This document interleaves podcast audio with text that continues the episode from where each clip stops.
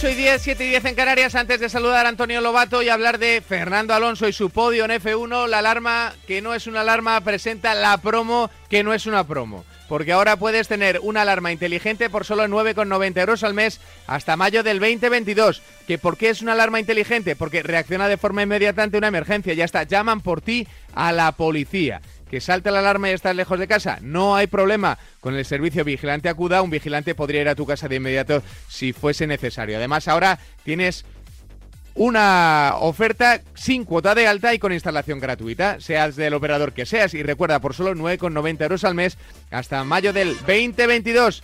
Celebra el Black Friday a lo grande contratándola antes del 30 de noviembre en el 900-226-600 en tiendas Movistar o en Prosegur, Movistar, Prosegur, Alarmas.es.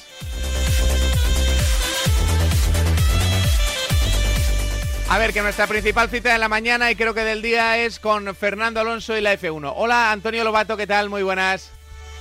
¿Qué tal? ¿Cómo estás? Muy buenos días. Hoy más feliz que nunca, entiendo, Antonio, porque esto es un hito histórico. Bueno, más feliz que nunca, no. Eh, feliz, eh, desde después de hace mucho tiempo que no veíamos a Fernando en un podio. Creo que el alegrón ha sido algo compartido. ¿eh? Ha habido muchísima gente que, que me ha mandado mensajes diciéndome cómo habían vuelto a sentir cosas que hacía tiempo que no sentían viendo una carrera de Fórmula 1. Y yo creo que es un, a ver, es, es un hito que, que es importante porque hace mucho que no se repite eh, y es un buen es un buen anticipo de lo que podría ser el próximo año. A ver, es irreal, porque eh, es, muy extraño lo que pasó en Qatar. Fernando estuvo magistral, pasaron cosas que colaboraron para que esto pudiera ocurrir, pero, hubo cosas increíbles. El ritmo de, Fernando, los pequeños detalles de, de pícaro, de, piloto listo, experimentado, que sirvieron para ir preparándolo todo para que ocurriera lo que ocurrió. Eh, fue un domingo mágico, otra vez, y, ojalá que en el futuro podamos ver muchos domingos como este. Hmm. Yo lo decía Antonio principalmente por inesperado, ¿no? Porque estaba todo el mundo ahí como un poco de bajona, ¿no? Está esperando el próximo año. Y, no sé, dejando pasar las carreras, por decirlo de alguna manera, y de repente aparece esta genialidad y nos quedamos todos a cuadros. Sí, pero a ver, cuando estás en un equipo que no es el más rápido, con un coche que no es el más poderoso, y estás en mitad de la tabla y hay unos dominadores claros, y el podio es una quimera, y, bueno, ocurrió lo de Hungría con Esteban Ocon, pero también fue fruto de, algunos eh, factores que ayudaron y, de la maestría de los dos pilotos de Alpine, Bueno, pues aquí se volvieron a, alinear los planetas, ¿no? Eh, volvió a ocurrir todo un poco. Se juntó que, que, Ferrari tuvo problemas, se juntó que McLaren no estaba tan fuerte como estuvo a lo largo de la temporada, se juntó que, que Alfa Tauri, que era el, principal rival de, de Alpine, pues eh, tuvo una mala carrera, eh, se juntaron las sanciones, se juntó luego el, talento de, Fernando eh, metiendo el coche muy arriba en clasificación, que se vio todavía más favorecido con, con las sanciones por las banderas amarillas de Verstappen y Botas. Eh, se juntó una magnífica salida de, Fernando, se juntó un primer stint de Fernando manteniendo los neumáticos blandos más allá de lo que cualquiera pudiera esperar. Eh, se juntaron todas estas cosas, ¿no? Y, por eso al final mm, salió bien. Pero a mí, a mí me sigue pareciendo que es, una excepción a la regla y, no queremos esto, queremos que, sea algo habitual, ¿no? que Fernando tenga un coche con el que poder competir para que estos resultados no nos sorprendan y, puedan ser eh, eh, repetidos y, reales. Hmm. Eh, Antonio, ¿esto forma parte del plan? ¿El marido plan o, no? sí, todo forma parte del plan. Yo creo que no existe un plan, hay muchos planes, ¿no? Y, yo creo que mm, todo lo que está haciendo Fernando, metiéndonos en la cabeza como, un, como si fuera un gran director de marketing, todo lo que, todo lo que va detrás del plan. Yo, creo que el plan es, es esto, es, eh, es levantarnos un domingo de, del asiento, es eh, hacer que sintamos otra vez un, un, cosquilleo en el estómago. Creo que el plan es eh, hacernos sonreír en estos momentos duros, creo que el plan es ilusionar creo que el plan es básicamente esperanza. Que luego el plan, vuelvo a decirlo, igual no sale, pero eh, mira, ah, de momento nos ha alegrado un domingo y, a lo mejor él nos hace pensar, seguro que seguro que hoy hay mucha gente que nos está escuchando que tiene más esperanzas y que confía más en el plan que hace, que hace siete días. Bueno, y, eso forma parte del plan. Vamos a escucharles a los oyentes a ver cómo están. 628 26 90 92, ya sabéis, si queréis preguntar a Lobato, es vuestro turno. Buenos días, Antonio. Venga, venga, venga. Estos son puntos, son puntos para el año que viene. ¡Trust the plan! ¿Ves? Está la gente optimista, Antonio, ¿eh? Sí, sí, sí, sí. No, no, no. La gente está la gente está muy feliz, ¿no? Y yo creo que es un subidón. Hacía siete años que, no veíamos a Fernando en el podio. Y, yo creo que lo necesitaba Fernando eh, y lo necesitábamos nosotros también, ¿no? Para, para tener esta subida de adrenalina tan necesaria, ¿no? Para, para lo que tú dices, para, para albergar esperanzas, ¿no? Para que pensemos que el plan puede funcionar. Pero vuelvo a insistir, que el resto de equipos también tienen un plan. El resto de pilotos también tienen un plan. Ahora, solo que nosotros queremos que salga bien el nuestro.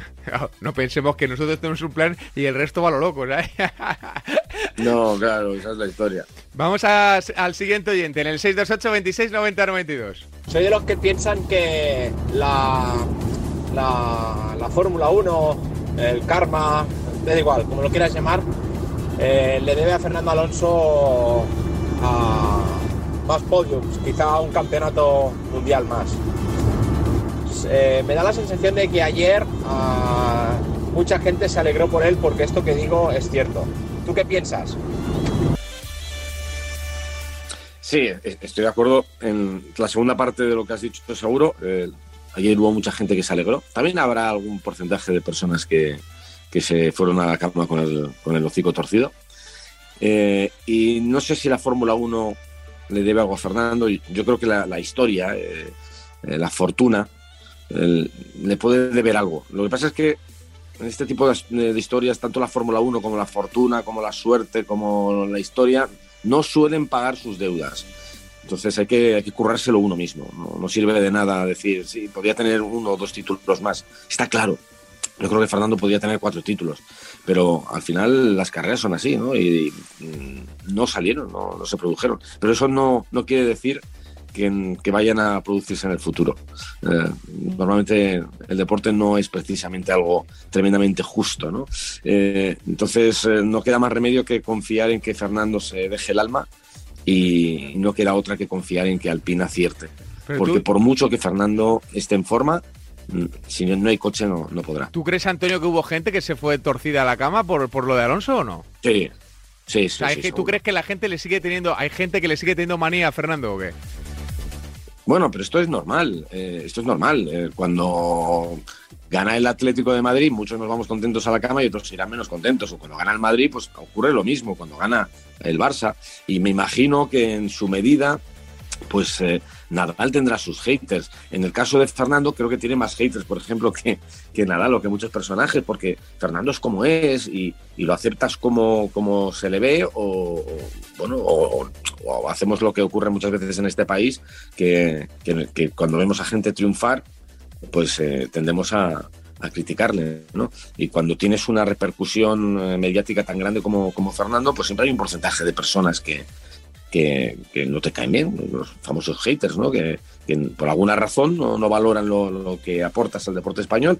Y, bueno, hay, una, pequeña legión de, haters de Fernando siempre, el antianonsismo que hemos como, conocido, sobre todo en la época en la que Fernando eh, ganaba. Pues estos, eh, estos caballeros respetables pues eh, han disfrutado los últimos años y ayer, al menos ayer, pues seguramente se fueron un poco fastidiados a la cama. Pero bueno, no pasa nada. ¿eh? Hay que respetar a todo el mundo y todo el mundo puede apoyar y no apoyar a quien quiera. Así que lo respetamos. Más preguntas para Antonio Lobato. Buenos días, Radio Maca. Lobato, buenos días. Eh, bueno, yo quería consultarte una cosa sobre, más que otra cosa, el tema de la, de la normativa del año que viene con los neumáticos. Eh, van a pasar las llantas de 17 pulgadas, por lo que tengo entendido. Entonces, mi pregunta es, o bueno, me digas tu opinión, van a tener que cambiar mucho la forma de conducir los pilotos, me refiero, a que no puedan atacar los pianos tan, tan bruscos por el tema de que con las llantas de, de 13, digamos que el neumático forma parte de la suspensión, absorbe, parte de, las, de, los impactos, pero claro, con un neumático con menos balón, menos sección, eh, la conducción tendría que ser mucho más fina, me refiero que no pueden atacar los pianos tanto, ¿no? Bueno, pues eh, sí, confirmado. No, son llantas de 17, son de 18, 18 pulgadas. Y, sí van a estar ya el próximo año en, los nuevos monoplazas con la nueva normativa. Eh, a ver, lo, que tú dices tiene parte de razón en el sentido de que el neumático hoy en día eh, es parte esencial de la, suspensión de, un coche de Fórmula 1. Y lo que significa la entrada de las llantas de 18 pulgadas es que la remodelación, el cambio radical en el sistema de suspensión de los monoplazas va a ser total. Eh, y va a ser así, va, a ser un cambio de los más grandes que, tienen que adaptar todos los equipos de Fórmula 1.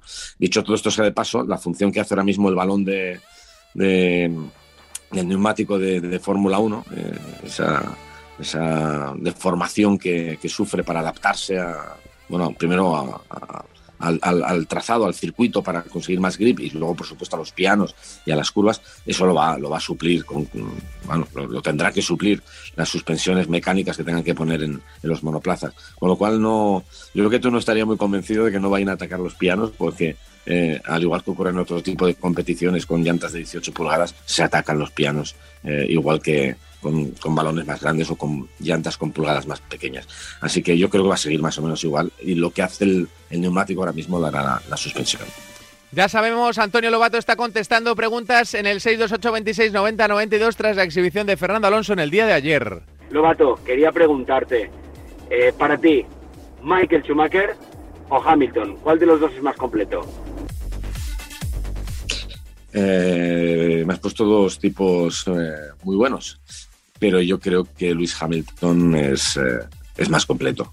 O sea, Luis Hamilton, aparte de que tiene los mismos títulos, está en una era de la Fórmula 1, yo creo que más complicada, y tiene un nivel de pilotaje extraordinario, extraordinario. yo me quedo con, con Luis. 628 26 90 92, vamos con la siguiente. Buenos días Radio Marca, buenos días Lobato. Eh, a ver, Buenos días. si gana Hamilton la siguiente carrera y consigue la vuelta rápida y segundo queda Max Verstappen, nos vamos a la última carrera del año con un empate a puntos en la clasificación general. ¿Alguna preferencia por tu parte? Venga, un saludito y viva la No, yo, yo, mi preferencia es que lleguemos a la, última carrera, sí, que lleguemos eh, igualados.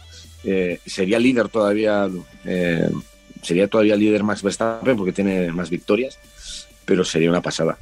Sería una pasada. Eh, hemos hablado de esa posibilidad ¿eh? en el día de ayer, eh, la posibilidad de que lleguen empatados a puntos. lo que pasa es que normalmente lo de la vuelta rápida es más complicado cuando eres primero es más complicado porque, eh, claro, el segundo, sobre todo si tiene una parada gratis, como le suele ocurrir a Max Verstappen, sobre todo si Botas no está muy cerca, pues siempre tiene la opción de parar en la penúltima vuelta y hacer la, vuelta rápida. Cuando eres primero no te puedes permitir ese lujo porque, claro, si paras y el otro no lo hace, pues se te queda cara de tonto, ¿no? Te quedas con la vuelta rápida pero con cara de tonto y encima con la victoria perdida.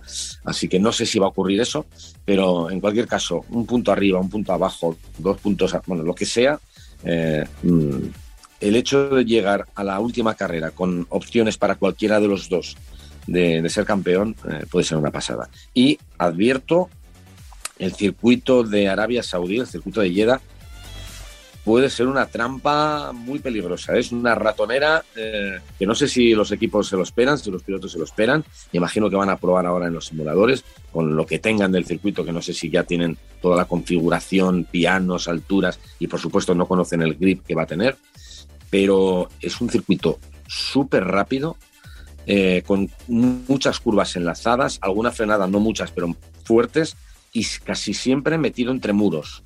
Es decir, es una especie de Singapur, pero con mucha más velocidad, mucho más rápido, donde no descartéis que tengamos presencia de coche de seguridad y algún toque con el muro de, cualquiera. ¿eh? Así que ojito a Jeddah. Vamos a ir eh, exprimiendo y terminando con Antonio Lobato. Eh, vuestras preguntas siempre incisivas 628 26 90 92. Va sobre, sobre el safety car, sobre la relanzada. ¿Hay alguna norma o está escrita la norma de, que los dos compañeros, de que haya que pelear la salida del safety car, o sea, la relanzada? ¿O puede haber estrategia de equipo de, de dejar irse al primero, al que está delante? Como pasó en Brasil.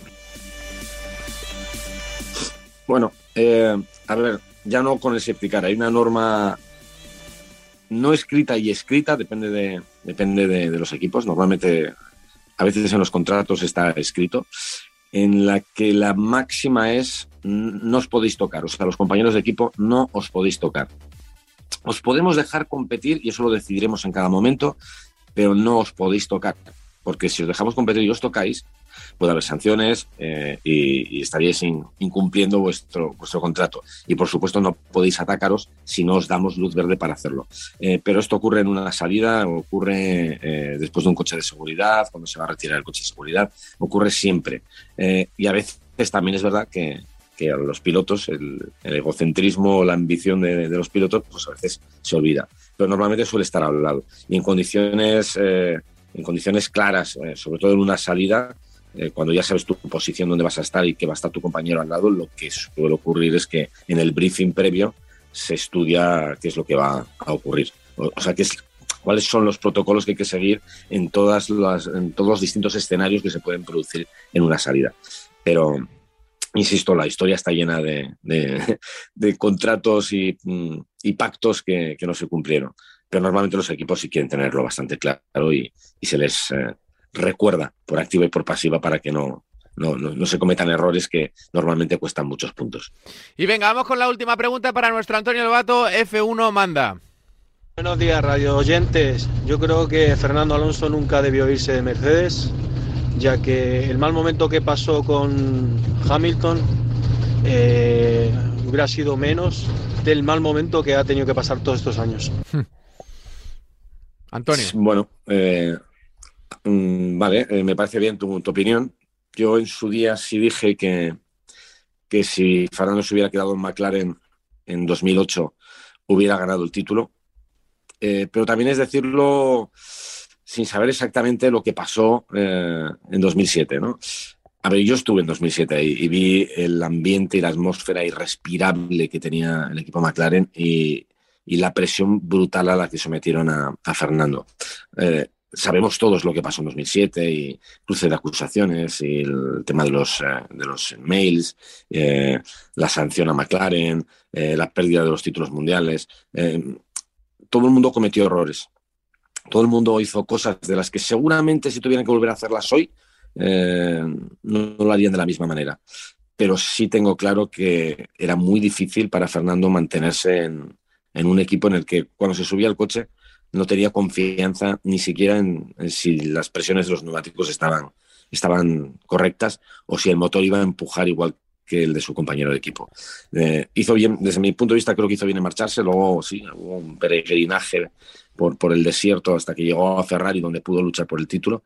Y a mí lo que sí en su momento me, me, me, dolió eh, fue cuando regresó a McLaren y, bueno, vi esa foto de, Fernando abrazándose, bromeando con, con, Ron Dennis. Caramba, los que estuvimos ahí también esa foto nos dolió un poquito. Pero bueno, eh, si se hubiera quedado, quién sabe. Sí, a lo mejor en 2008 hubiera ganado, pero hubiera sido tan difícil, tan complicado, tan, tan irrespirable la atmósfera que, que no sé cómo, cómo hubiera acabado. Yo creo que, mira, la, la vida a posteriori es muy fácil juzgarla, ¿no? De decir, bueno, pues eh, mejor haber hecho esto que aquello. Pero en el momento tienes que tomar decisiones y a veces son correctas y a veces son equivocadas. Eh, Fernando quería ir a Ferrari, fue a Ferrari, pudo ganar dos títulos con Ferrari, por una razón o por otra se esfumaron. Y mira, la historia está escrita. Ahora hay que seguir escribiendo la, parte de la historia que, que tenemos por delante. Y seguro que será con buenas noticias para Fernando Alonso y también para nuestro Carlos Sainz. Te mandamos un abrazo mucho, muy grande, Antonio. Muchas gracias. Venga, a ti, hasta luego. Ha sido el gran protagonista del fin de semana, Fernando Alonso, con 40 añazos compartiendo podio con Max Verstappen y con Lewis Hamilton, con su Alpine, que no es que sea el mejor coche de la parrilla. Así que felicidades para Fernando Alonso.